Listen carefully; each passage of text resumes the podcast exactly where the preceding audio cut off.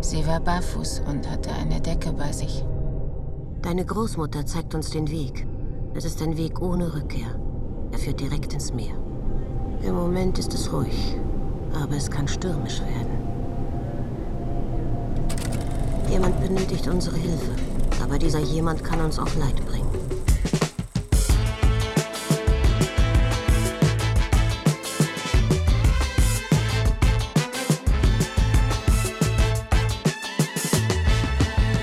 Ihr hört Shots, den kritischen Filmpodcast von Detektor FM. Heute mit Malte Springer. Hi, hallo. Lukas Bawenschik. Hi. Und Birds of Passage von Christina Gallego und Ciro Guerra. Ich bin Christian Eichler. Hi. Malte, Lukas, schön, dass ihr da seid. Ähm, wie, wie geht's euch? äh, ich, äh, ich heirate in zehn Tagen, insofern bin ich im Dauerstress, aber habe noch Zeit gefunden, um, um diesen wirklich. Bisschen zu podcasten. Ja, um noch einen Podcast einzustreuen. Genau, ja. Ähm, dementsprechend geht es mir auch. Also ich komme von der Arbeit nach Hause, habe dann noch meine zweite Stelle Hochzeitsplanung irgendwie bis halb zwölf und dann, dann, dann falle ich ins Bett. Aber naja, macht man ja auch nicht so oft im Leben, hoffentlich. ähm, insofern kann man, kann man sich auch mal geben, sowas. Wie ist es bei euch? Ähm, Gab es da auch einen Brautpreis, den du bezahlen musstest, äh, um, um deine Angebete dann jetzt ehelichen zu dürfen? Ja, nur ähm, meine äh, zukünftige Ehefrau ist ja Amerikanerin, insofern konnte ich in Big Macs zahlen. Das war ganz gut. ja. Das ist nicht schlecht. Malte Springer von der Schaubühne Linz, übrigens, falls ihn jemand nicht kennt, oder ehemals aus dem Pankers, dem Podcast, den wir davor gemacht haben. Und Lukas Bawenschik ist wieder da. Ähm, wie ist es bei dir? Ich habe gehört, du hast gerade zwei furchtbare Filme, zwei furchtbare andere Filme gesehen.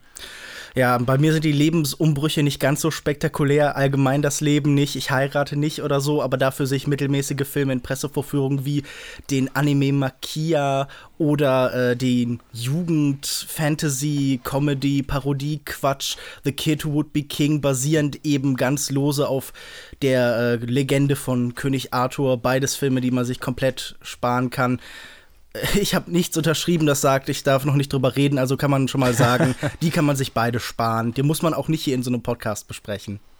Bist du eigentlich auch bei so mehreren oder seid ihr beide eigentlich so bei so Film-Newslettern oder habt ihr so Seiten als RSS-Feeds abonniert und kriegt immer diese ganzen Superhelden-News? Bei mir ist das gerade so, ich gucke, also ich bin ja, mich regt das ja eh auf, ja. aber ich, jetzt kommt ja auch wieder Hellboy und Shazam ab heute im Kino und dann der Trailer zum Joker und ich habe das Gefühl, die ganze Welt ist nur noch ein großer Superhelden-Hype, der irgendwie anhält und nicht, nicht aufhört. Ja, ich kriege ständig so Push-Nachrichten tatsächlich. Das liegt aber eher daran, dass ich äh, mit, mit Handys wahrscheinlich nicht so gut umgehen kann. Ich, ich, ich habe nichts abonniert, werde aber trotzdem zuges äh, zugespammt ja. und fände es auch nicht schlecht, wenn das wieder aufhört. Ähm, ja, aber voll krass. Der Joker. Wow, ich habe den Trailer noch nicht geguckt und wird vielleicht noch ein paar Wochen dauern, bis ich wieder Bock habe auf irgendwie Superhelden.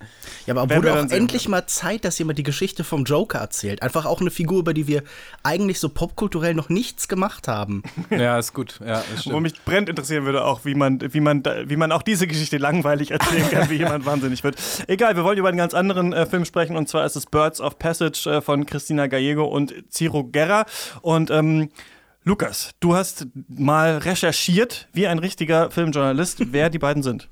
Naja, ich würde sagen, über unser heutiges Regieduo gibt es noch nicht endlos viel zu erzählen, denn auch wenn die schon durchaus größere Festivalerfolge zu verzeichnen haben, sind sie wohl weit davon entfernt, etablierte Autorenfilmer zu sein. Sowohl Christina Galero als auch äh, Ciro Guerras stammen aus Kolumbien und beschäftigen sich in ihren Filmen mit ihrer Heimat, vor allem eben auch mit der Kolonialvergangenheit des Landes. Äh, Christina Gallego führt mit mit Birds of Passage tatsächlich zum allerersten Mal Regie. Bisher war sie vor allen Dingen als Produzentin aktiv. Unter anderem eben auch für Guerras letzten Film Der Schamane und die Schlange aus dem Jahr 2015.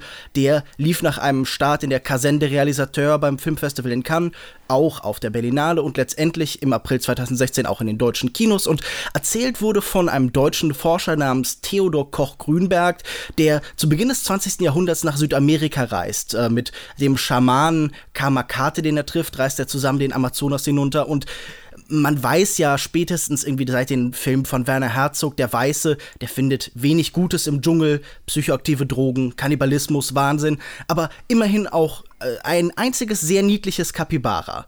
Und äh, dieser Durchbruchsfilm war aber nicht Guerras Debüt, sondern schon sein vierter Film. 2009 erschien sein Roadmovie Die Reisen des Windes über einen Musiker, der seinem alternden Lehrer ein Instrument zurückbringt. Und davor hat er 2004 La Sombra del Caminante, ungefähr übersetzt Der Schatten des Spaziergängers, gedreht. Die Geschichte von zwei Männern aus Kolumbiens Hauptstadt Bogota.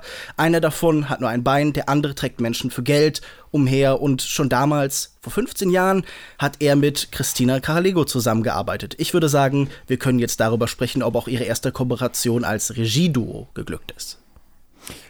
Lass uns doch trotzdem einmal kurz einen Moment verweilen und äh, ich würde euch gerne fragen, wie ihr diesen ähm, vorigen Film von, von, von den beiden fandet, ähm, Der Schamane und die Schlange, denn ich weiß noch, der hat mir sehr, sehr gut gefallen, deswegen war ja. ich sehr, ähm, nicht Superhelden gehypt, aber hier mal Arthouse gehypt auf diesen Film, weil ich dachte, okay, das war, der hat so eine starke Duftnote hinterlassen, das kann ja eigentlich nur super werden, was die als nächstes machen, vor allem ist ja auch der gleiche ähm, Cinematograf hier mit dabei, aber ähm, ja gut, werden wir gleich sehen, wie das gelaufen ist. Wie fandet ihr den vorigen Film?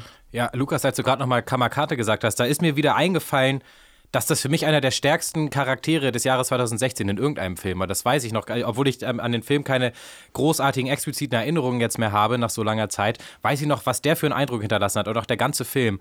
Ähm, ich fand den klasse, ich habe den zweimal geguckt, ich habe den dann noch äh, meiner Mutter sogar noch gezeigt, weil ich ihn so gut fand, ähm, was man ja wirklich mit den wenigsten Filmen macht. Ähm, habe dem Film wirklich an den Lippen gehangen und äh, ja, äh, soweit. Ja, ich mochte den auch. Ich habe ich hab den auch deiner Mutter empfohlen, tatsächlich. Nein, mir hat der auch wirklich sehr gut gefallen. Also ich mochte dieses Psychedelische, das der verstreut, diesen Wahnsinnstrip, in dem der Film sich langsam verliert. Da waren viele eindrucksvolle Bilder, dieses Schwarz-Weiß, das da eingesetzt worden ist, hat was unglaublich Effektvolles, gerade weil wir so Dschungellandschaften ja vergleichsweise selten auf diese Weise eingefangen bekommen haben. Und ich hatte auch das Gefühl, ich hatte hier durchaus Vorschusslobären für diesen zweiten Film hier oder diesen weiteren Film. Worum geht's denn da, Malte?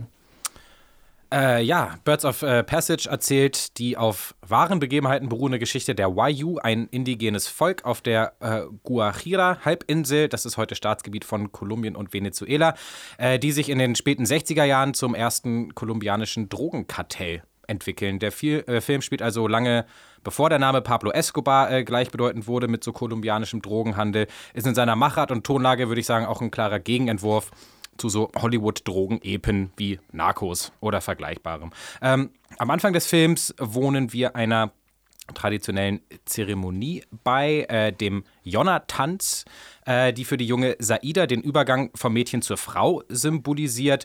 Und ein junger Wayu namens Rapayet hält um ihre Hand an. Und spätestens jetzt wird klar, dass es doch einige äh, zivilisatorische Unterschiede zu westlichen Gesellschaften gibt. Denn die Mutter des Mädchens Ursula, gleichzeitig die Matriarchin äh, des, dieses lokalen Wayu-Stammes, verlangt für ihre Tochter 50 Ziegen, 20 Kühe und äh, eine Handvoll Halsketten.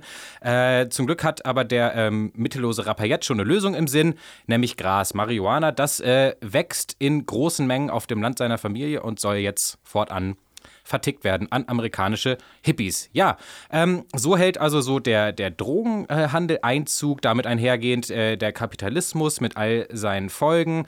Bald leben die Wayus statt in Zelten in großen Villen, ebenso werden Waffen und Alkohol in das tägliche Leben integriert, genauso wie Gewalt, Gier und Verrat. Ähm, der Film ist in fünf Kapitel aufgeteilt und erzählt ja, so eine im Mafia-Genre eigentlich recht klassische, so eine Aufstiegs- und Fallgeschichte. Äh, das Ganze lässt sich vielleicht beschreiben als Mischung aus Familienepos, Drogenfilm und ethnografischem Porträt. Und dann würde mich doch interessieren, ob diese Mischung für euch gewirkt hat oder nicht.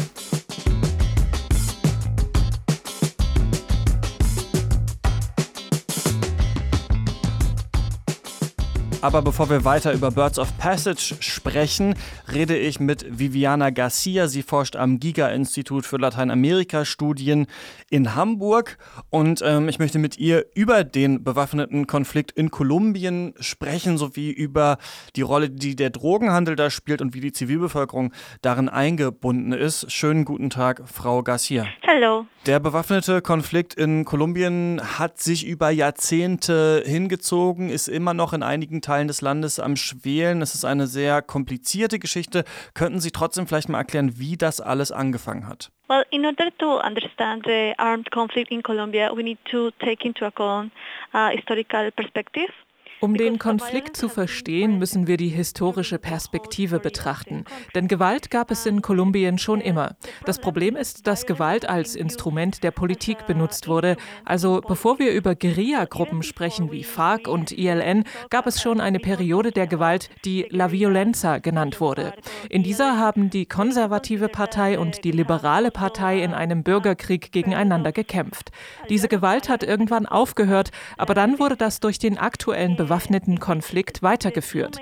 Da gibt es viele verschiedene Parteien. Die Guerillas FARC und ILN wurden 1962 gegründet. Danach sind aber noch viele andere bewaffnete Akteure entstanden. Paramilitärische Gruppen und kleinere Guerillas.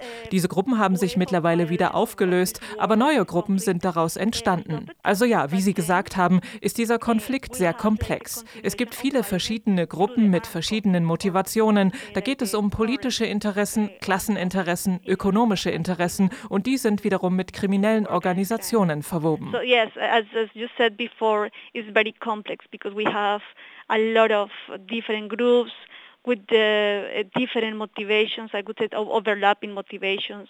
Some are more, let's say, political in the classical perspective, but others are, have more uh, motivations that are related to economics and to profit. Also gab es bereits Gewalt noch bevor Akteure wie Pablo Escobar zum Beispiel auf den Plan getreten sind. Welche Rolle hat denn trotzdem der äh, Drogenhandel am Anfang des bewaffneten Konflikts in Kolumbien gespielt? Well, Uh, the first thing regarding uh, the, the, the, role of drugs in the political, in the political Das Wichtigste ist, dass Drogen nicht der Grund sind für den politischen bewaffneten Konflikt in Kolumbien. Aber natürlich spielen Drogen eine Rolle. Am Anfang hatten die Guerillas aber damit nichts zu tun. Der Film zeigt ja, dass der Anfang des Drogenhandels in Kolumbien mit Marihuana im Norden des Landes angefangen hat. Das hat mit dem Bürgerkrieg erstmal nichts zu tun. Aber da hängen Akteure drin, die später auch für den bewaffneten Konflikt wichtig werden, wie das Medellin-Kartell von Pablo Escobar. Mit der Zeit hat sich das immer weiter vermischt. Die Guerillas haben den Drogenhandel benutzt, um sich zu finanzieren. But then with the time we will see how things start to converge.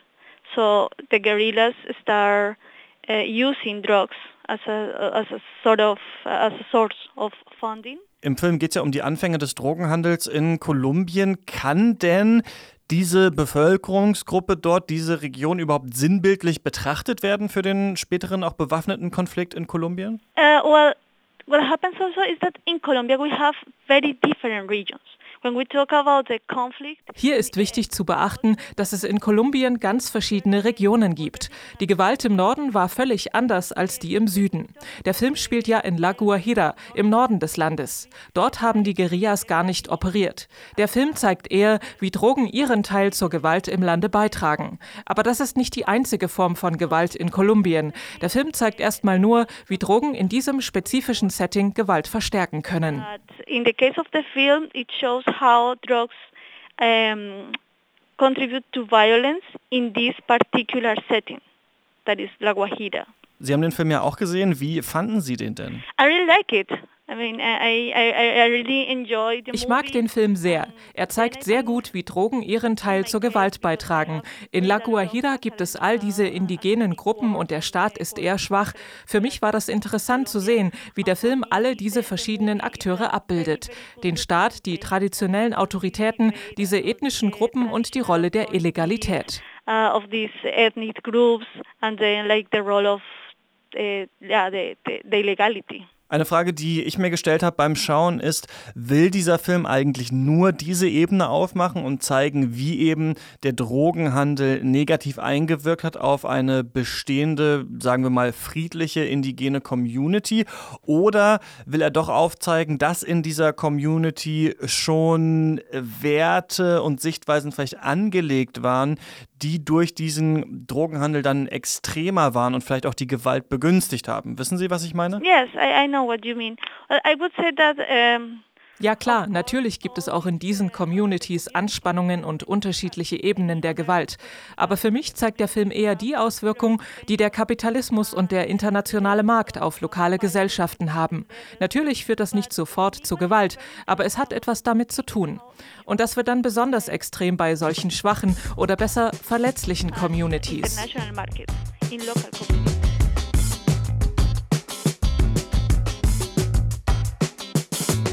Soweit also zum Hintergrund des Films. Und jetzt muss ich kurz mal eine Sache erwähnen. Ich wurde das auch auf Twitter gefragt. Da kam die Frage, ey, hören deine Gesprächspartnerinnen und Gesprächspartner eigentlich immer die Interviews, die du zu den Filmen führst, die Hintergrundinterviews?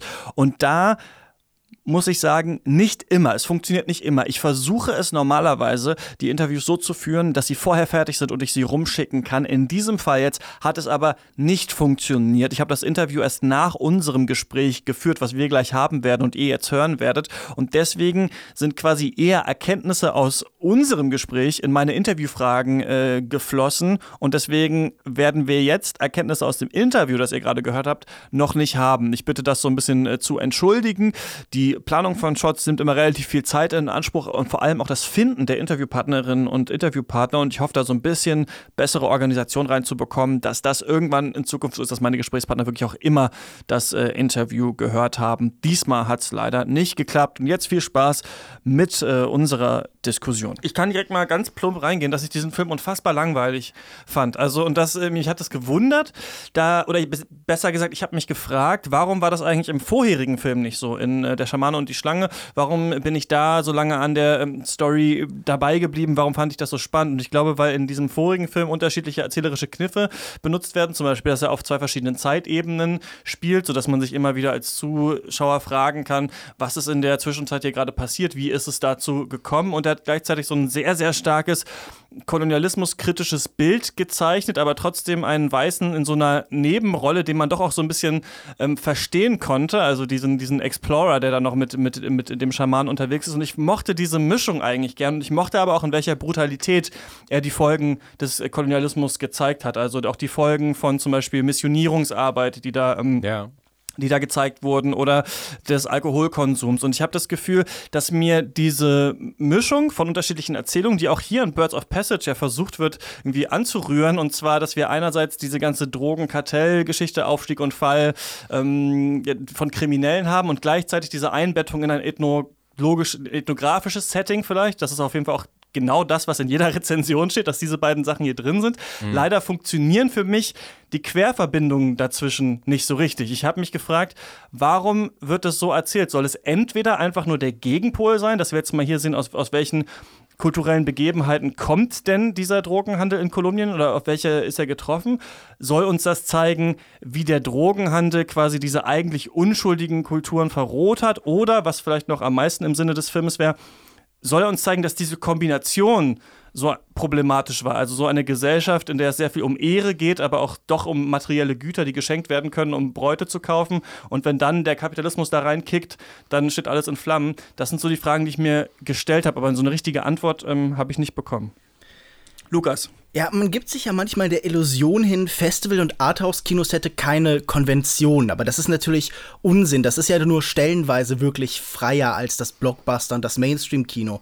Das hier ist, finde ich, ein sehr gutes Negativbeispiel. Das sind ganz klassische Erzählformen, denen einfach ein neues Kostümchen übergezogen wird. So Schweinebraten mit so einem besonders exotischen Gewürz dabei. Wir sehen halt mal wieder in einem Gangsterfilm parabelhaft, beispielhaft den negativen Einfluss des Kapitalismus, die Wirkung von Gier und Wettbewerb. Und eigentlich kann man sich diesen Film sparen, weil alles, was er erzählt, in einem Satz Marx zusammengefasst wird, alles Ständische und Stehende verdampft, alles Heilige wird entweiht. Das sehen wir einfach hier durch zwei Stunden durchexerziert. Wir beginnen bei einem Ritual, wir sehen diesen, finde ich auch übrigens schön eingefangen, schön gefilmten Tanz, dieses Balz- und Hochzeitsritual und danach sehen wir, wie nach und nach alle Traditionen, alle Rituale, alle Ideen dieser Kultur, alles Spezifische verschwindet durch den Einfluss des Geldes, weil da irgendwie ein größeres Versprechen hintersteht, als äh, tja, man davon erhofft. Und am Ende fressen Menschen im wahrsten Sinne des Wortes für Geld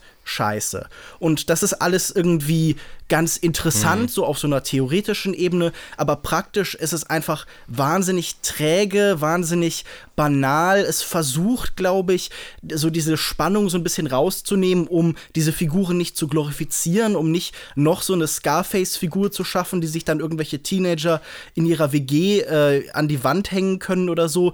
Aber das nimmt dann halt auch dem Genre-Kino die Zähne. Und ich finde ja eigentlich interessant, dass hier so eine Verbindung von Ritual- und Genre-Kino stattfindet, weil das Genre-Kino ist ja ein Ritual. Man macht immer wieder das Gleiche, aber auf neue Weise. Aber hier ist irgendwie gar kein Vertrauen in die Kraft von dem, was das Genre-Kino anbietet und deshalb bleibt dieser Film dann auch so gleichförmig und so lahm und alle so diese Versuche, da was Eigenes hinzuzufügen, die verpuffen dann einfach. Ja, an sich ist das Konzept ja nicht so schlecht, denn in einem typischen Mafia-Film, sage ich mal, ähm, sieht man, sage ich mal, Kapitalismus-Verlierer, die dann durch das System aufsteigen und zu Gewinnern werden. Hier wird aber das kapitalistische System in eine Gesellschaft geworfen, die es noch gar nicht kennt und damit gar nicht umgehen kann. Das fand ich erstmal spannend. Nur der Film hält dann eben dieses Versprechen nicht, was die Prämisse irgendwie aufwirft. Denn um diese Folgen dann aufzuzeigen, die dann natürlich eintreten. Also dass äh, die Werteverrohung, dann die weltlichen Laster, die Einzug halten, Waffen, Gewalt, Gier und so weiter. Gerade in so eine Gesellschaft, die vorher eher so als spirituell und auch fast schon unbefleckt, könnte man sagen, oder zumindest unschuldig gezeigt wird. So, diese, um diese Folgen dann aufzuzeigen zu können, irgendwie, musst du ja erstmal die diversen Auslöser aufzeigen. Und das schafft der Film eben nicht. Dann da kommt die Handlungsebene ins Spiel und da, wie ihr auch beide schon äh, gesagt habt, ähm, kommen wir halt in so eine super schematische, vorhersehbare Abbildung von einfach Genre-Tropes. Das war's. Also diese verschiedenen Motive und Stationen dieser Handlung, dieser Aufstieg und Fall, erst kommt der Reichtum, dann kommt der Verfall irgendwie, die entfalten so wenig Wirkung, Vielleicht gerade weil diese Charaktere eben nicht aus so einem düsteren, grittigen Mafia-Setting kommen, sondern weil sie eigentlich gar nicht wissen, was sie hier zu tun haben. Und das ist ja vielleicht auch schon wieder der Punkt. Und das macht es eben zu so einem paradoxen Seherlebnis, wo ich die ganze Zeit äh, äh einen Kampf in meinem Kopf habe von zwei Gedanken. Mensch, das ist ja irgendwie faszinierend, das mal anders zu sehen. Und das ist aber eigentlich auch ganz schön langweilig, denn die Leute machen auch eigentlich nichts Richtiges damit. Ja, denn eigentlich sehen wir es eben nicht anders. Eigentlich sehen wir es, ja, wie wir es genau. schon kennen, nur, nur das Setting wird uns vorgegaukelt, es sei ein anderes. Ich würde aber mal trotzdem den Punkt vielleicht stark machen wollen, vielleicht auch im Sinne des Films, dass der Film uns nicht versucht zu erzählen, dass nur der Kapitalismus, dass nur das Geld, dass nur der Drogenhandel hier diese Gesellschaft, die eigentlich friedlich war, verroht, sondern in dieser Gesellschaft sind ja auch Werte schon vertreten, wie zum Beispiel, dass es einen Brautpreis gibt, also dass die Braut sehr wichtig ist und eben abgeworben werden muss, dass es verschiedene Stellungen gibt, die hier Familien gegenüber äh, einander haben und am Anfang eben unserem Hauptcharakter eigentlich gesagt wird, okay, du bist eigentlich zu schlecht für uns, sodass er sich erst dann ein Herz nimmt und sagt, ich will diese Braut irgendwie für mich erobern. Hm. Äh, der ganze Konf der große Konflikt des Films, der eigentlich dann zum Krieg führt, ist ja, weil Nee, schon, da geht es auch um Vergewaltigung, aber am Anfang, als dieser Krieg schon fast schon schwelt, geht es eigentlich nur aus unserer Sicht um eine Anmache, die ein bisschen, ja, sehr scheiße gelaufen ist auf eine Art. aber trotzdem sind das alles, also ich würde sagen, dass es hier so ähm, ethnische Konfliktlinien und ähm, Kosmologien schon gibt, die problematisch werden, sobald man einfach wie in so einem Cheatcode im Videospiel einfach sagen kann, ha, durch Drogenhandel habe ich jetzt einfach diese 20 Ketten und diese 40 Schafe, also sowas, was vorher mhm. gar nicht möglich war,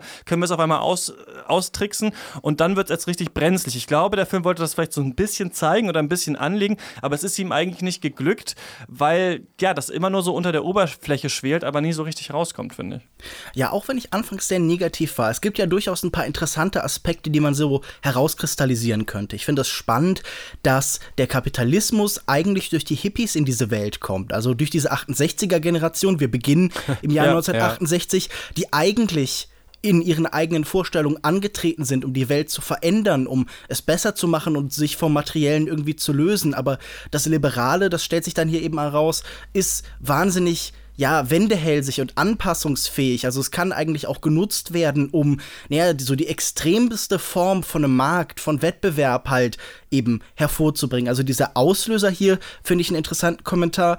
Ich mag, wie diese Orte eingefangen werden, also diese unglaubliche Leere dieser Welt. Es gibt ja ein Bild, das ganz irgendwie interessant ist, diese Villa, die sich dann unsere Hauptfigur in die Wüste setzt, die wirklich komplett im Nichts steht, also die auch als Symbolbild ja. funktioniert für das, was hier passiert, nämlich dass ein Gedanke auf einen Boden fällt, wo er eigentlich nicht funktionieren könnte, aber da, wir sehen es, er steht da tatsächlich. Und wie du schon beschreibst, es gibt interessante Momente des Übergangs, denn natürlich verdampft nicht alles sofort, sondern es ist so ein Prozess. Wir sehen, welche Aspekte dieser Stammeskultur, des Traditionalismus kompatibel sind, welche nutzbar gemacht werden können und es ist auch irgendwie interessant zu sehen, wie gering tatsächlich diese Widerstände sind. Also auch die Leute, die besonders hart auf Rituale und Traditionen pochen, auch die nehmen das alles, was hier passiert, mit so einem bisschen Widerwillen, aber dann doch sehr bereitwillig eigentlich entgegen. Und man sieht, die einzigen, die aufbegehren, sind immer die Verlierer. Also es ist natürlich auch, das äh, habt ihr schon ganz richtig beschrieben, immer so ein bisschen eine Kritik an diesem Standeswesen, an der Kritik. Ähm, die, die gegenüber halt, ja, diesem lasterlichen, angeblich halt so un angenehmen und negativen Wesen und Leben der Wester halt eben bietet. Also man sieht, mhm. es geht in beide Richtungen. Das könnte man als interessant anführen, dass, es, dass da halt so ein bisschen Ambivalenz wenigstens drin ist. Ähm, der Film vereint ja diese, sage ich mal, diese Strukturen eines Drogenkartells und eines indigenen Stammes schon auch immer mal wieder zu, zu ganz kraftvollen Szenen. Also ich fand es gab eine sehr gute gegen äh, gegen Ende, wo dann nochmal alle Stammesoberhäupter zusammenkommen, um zu bereden, wie man mit dem bevorstehenden Krieg irgendwie umzugehen hat und mit einzelnen Beteiligten, die irgendwie einen Verrat begangen haben. Und naja, dann heißt es ja, gut, da musst du eben deine, ähm, deine rituellen Ketten abgeben und dann helfen wir dir, dann schicken wir Männer zum Drogenkrieg. Da kommt eben diese Unschuld wieder raus. Da fand ich diese Verbindung ganz schön, wie man sich auf einen Drogenkrieg vorbereitet, eben in diesen, in diesen Denkstrukturen, die man besitzt. Oder gegen Anfang, ähm, als sich dann als dann die, ähm, diese ganze Drogenhandelgeschichte schon so weit fortgeschritten ist, dass es irgendwann zum ersten Mord kommt, da wissen die ja gar nicht, wie, wie, gehen wir jetzt mit diesem Mord um. Es scheint ganz logisch, dass jetzt jemand erschossen wurde, denn das ist ja eben so, wenn dich jemand betrügt, sage ich mal, dann, dann wird er erschossen. Aber was machen wir mit der Leiche? Wir dürfen eigentlich keine Leichen anfassen. Was machen wir mit diesem Flugzeug, was auf einmal rumsteht? Da haben wir gar keine Verwendung für. Das bauen wir erstmal auseinander. Also, das fand ich irgendwie, da hat es mal ganz gut geklappt, einfach diese Verwebung dieser beiden gegensätzlichen Welten zu sehen. Aber viel zu oft hat es eben nicht geklappt. Da versandet dieser Gegensatz einfach irgendwo im Nichts, entweder in Stille, in Monologen, in wir sitzen am Feuer und wissen selber nicht so genau. Und äh, in Landschaftsaufnahmen, da hätte ich mir so ein bisschen mehr Stringenz einfach auch in der, in der, in der Erzählweise gewünscht und auch in der Erzählgeschwindigkeit. Ja, genau, ich will einmal kurz sagen, dass dieser, dieser Begriff des Stammes, den ihr, glaube ich, beide schon gesagt habt, so ein hm. bisschen äh, noch aus der deutschen Kolonialzeit kommt und so, ah. so ein bisschen problematisch gesehen wird. Also irgendwie, manchmal sagt man Volksgruppen oder Ethnien oder so. Wie fandet ihr denn, oder Lukas, du wolltest eigentlich drauf, du wolltest eigentlich direkt darauf eingehen, oder? Dann überlasse ich dir das Wort. Ich wollte noch was anderes sagen. Du kannst gern erst noch äh, was in die Richtung Ich wollte sagen. euch fragen, in, in, es gibt ja drei Punkte, die in jeder Rezension äh, genannt werden. Den ersten beiden haben wir schon besprochen. Es geht hier um so ein, ein Drogenkartell, um so einen ja, Gangsterfilm eigentlich, der in einem ja irgendwie ethnischen Setting spielt oder in einem indigenen Setting besser gesagt. Und gleichzeitig ähm, sieht der Film toll aus. Tolle Bilder, erstaunliche Bilder, unfassbare Bilder habe ich gehört. Und ich habe diese Bilder aber eigentlich nicht wirklich gesehen. Ich bin natürlich auch ein Fan der Kamerabewegung und nicht nur des äh, Schnitt-Gegenschnitt-Prinzips Prinzips, Leute stehen auf dem Feld und unterhalten sich miteinander. Ich verstehe so ein bisschen, dass diese Bilder und der Wind, der dann durch die Haare und Kleidung weht, so ein bisschen, glaube ich, auch zeigen soll, wie langsam hier die Uhren noch ticken in dieser Gesellschaft. Aber mhm. ich fand das, äh, also wenn man sich die Bildkomposition betrachtet, jetzt nicht besonders. Habe ich was übersehen? Ich würde sagen, also, nein. Ich finde, dieser Film fügt sich sehr gut in so eine aktuelle Diskussion um Elevated Genre Cinema ein. Also über ein Genre-Kino, das erhöht wird, indem man ihm eben so künstlerische Aspekte hinzufügt. Das ist zuletzt viel beim Horrorfilm diskutiert worden, bei so Filmen wie The Witch oder The Babadook oder so, wo irgendwie die Diskussion immer war, ja, es ist nicht eben nur der reine Thrill, der reine Reiz dieses Kinos, sondern man fügt ihm eben eine besondere künstlerische Note hinzu durch Langsamkeit, durch eine gewisse Statik, die in alles geht, durch eine gewisse Eleganz in den Kamerafahrten.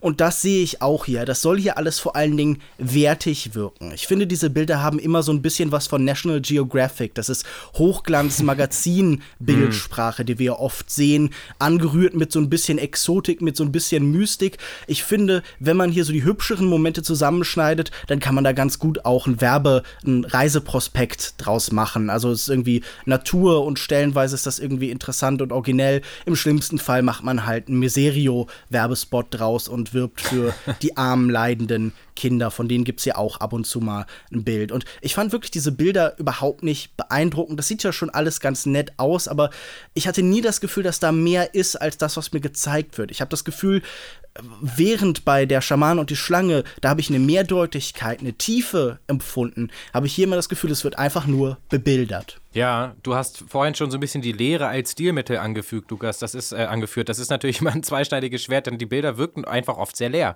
für mich. Dazu und äh, die Farben etwas stumpfer, als sie hätten sein müssen. Ich war wirklich ein bisschen enttäuscht, vielleicht auch geblendet von der Marketingkampagne, von dem Poster und dem Trailer, der wirklich sehr imposant daherkommt. Und auch mit sehr starken Farben. Ähm, insgesamt, ja, die, ähm, ich habe das auch wirklich in 13 Rezensionen, glaube ich, äh, äh, gelesen. Einfach äh, starke Bilder, so wie du, Christian. Ich habe sie auch leider äh, nicht gefunden. Sollte man diesen Film gesehen haben, ist die Frage, mit der wir normalerweise immer aus diesem Podcast rausgehen. Ich würde sagen, ähm, nein. Also dann, dann sich lieber tatsächlich mal was über den äh, aufkeimenden Drogenkrieg in Kolumbien durchlesen und vielleicht welche ethnischen Konfliktlinien es da äh, gegeben hat. Ich finde, dieser Film erzählt es einem wirklich tatsächlich einfach gähnend langweilig. Das ist auch ein Film, bei dem ich mal gesagt hätte, ey, hätte der vielleicht noch mal in der ersten Hälfte ein paar mehr Leute erschießen können oder irgendwas. Einfach mal, damit man mal so ein bisschen dran bleibt. Sorry, manchmal ist man so primitiv und ich war es in diesem Film, dass ich irgendwann dachte, okay, jetzt muss es aber mal losgehen und ganz am Ende, wenn dann auch mal die Schießerei losgeht, man weiß ja auch, dass es darauf hinausläuft. So ist es ja nicht, als wüsste man nicht, was da ja. am Ende kommt. Ähm, ja, ach, und was ich noch sagen wollte, was ich sel eine seltsame Entscheidung finde, ist, dass alle Scheitelpunkte der Handlung, alle Punkte, an denen es sich zuspitzt, immer von, von zwei verschiedenen einfach so besteuerten Jungspunden ähm, herausgefordert werden. Also es gibt zwei Charaktere in diesem Film. Das sind einfach halt so Männer, die ja dann ein bisschen zu viel dem Geld oder dem Alkohol verfallen sind und die lösen eigentlich diese Krisen aus. Und ich finde es seltsam, dass man sich an zwei Stellen dafür entschieden hat, hier so mhm. Hitzköpfen das Feld zu überlassen. Fand ich eine, ja, eine komische Entscheidung. Einmal hätte ich nachvollziehen können, beim zweiten Mal hat es mich ein bisschen gewundert. Das fand ich auch seltsam. Ja. Hm. ja, am Ende bleibt für mich einfach so die Frage, wurde einmal diesem, dem, dem Mafia-Film-Genre mal ganz grob gesagt, irgendwie eine neue, bis dato unbekannte Facette hinzugefügt. Oder andererseits wurden die Wayu für mich irgendwie auch ein bis dato unbekanntes äh, äh, Volk für mich, wurden sie mir näher gebracht, wurde ihre Lebensrealität für mich erlebbar gemacht. Und beide Fragen kann ich einfach nur so mit, hm, naja, so ein bisschen halt oder so halb beantworten. Und das ergibt einfach im äh, ja, am Ende kein, kein kohärentes gesamtes Filmerlebnis für mich. Das ist äh, leider schade. Ihr habt das ja schon ganz gut beschrieben. In allen Kritiken zu diesem Film steht das Gleiche. Und ich glaube, das ist kein Zufall. Ich glaube, das liegt daran, dass bei diesem Film alles, aber wirklich alles direkt an der Oberfläche ist. Dieser Film ist zugespitzt auf eine einzige Lesart, auf einen einzigen Zugang. Er hat nichts Mysteriöses an sich. Er bietet nicht zum Deuten an. Äh, er erzählt von Mystik und von Magie und von Geisterwesen an vielen Stellen, aber er selbst ist in seinem Aufbau, in der Art, wie er funktioniert, überhaupt nicht mysteriös und düster und im Halbschatten versunken, sondern grell ausgeleuchtet. Und deshalb finde ich ihn wahnsinnig uninteressant. Und ich würde auch sagen, man. Äh, es reicht, wenn man eine dieser Kritiken gelesen hat. Es steht in allen das Gleiche, im Film ist dasselbe nochmal, dann kann man sich das Ganze auch sparen.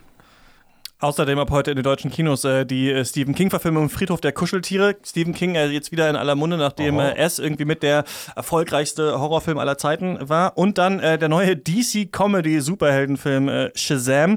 Zwei Filme, die ich mir auf jeden Fall knicken werde. Und äh, der neue Film von Jean-Luc Godard, nämlich Bildbuch. Lukas, du hast ihn schon gesehen. Wie ist der denn? Wem Shazam einfach zu intellektuell anspruchsvoll ist, der kann so ein bisschen was zum Cooldown angucken, nämlich Jean-Luc Godards neuen Film Bildbuch. Der Versuch, naja, die Welt des Kinos eben nochmal am Schnitttisch erfahrbar zu machen. Ein, eine wilde Reise durch die Bildwelten der Gegenwart, durch die Zeit des Kinos, das, was man eben von Godard erwartet. Sein Spätwerk ist ja ein wenig kryptisch, ein wenig schwer zugänglich und manchmal fragt man sich auch, was will er uns da erzählen? Wieso vermengt er jetzt diesen äh, Shot von einem Soldaten, einem Toten, der ins Wasser geworfen wird und einem Bild aus Vertigo von Hitchcock. Aber es macht schon irgendwie Spaß, sich für diese gerade mal 90 Minuten seinem merkwürdig aufgebauten Klang und Bildteppich auszuliefern. Es macht Spaß, tief in die Gedankenwelt eines der faszinierendsten Regisseure aller Zeiten, wahrscheinlich dem wichtigsten Filmkünstler des 20. Jahrhunderts irgendwie hineinzustürzen und deshalb empfehle ich jeden Bildband, im, im Bildbuch. Im schlimmsten Fall werdet ihr kein Wort verstehen, aber es ist trotzdem irgendwie spannend spannend finden. So wie auch bei Lukas Bawenschicks Twitter-Kanal, Kinomensch, könnt ihr ihm äh, folgen oder natürlich den Longtake-Podcast abonnieren. Malte, äh, du bist erstmal am Heiraten und dann in der Richtig. Schau in Lindenfels. Und äh, mich hört man hier äh, in der nächsten Woche wieder. Da sprechen wir nämlich nicht, jetzt kommt's, über einen Film, sondern ich dachte mir, wir äh, machen doch direkt mal weiter mit Jordan Peele. Du hast ja schon vorhin angesprochen, Lukas, dass es diese ja, Genrefilme gibt, die dann doch ein bisschen erhöht sein sollen. Und das gleiche versucht er ja gerade mit ähm, dem Reboot von The Twilight Zone. Da sind die ersten beiden Jawohl. Folgen nämlich schon gelaufen.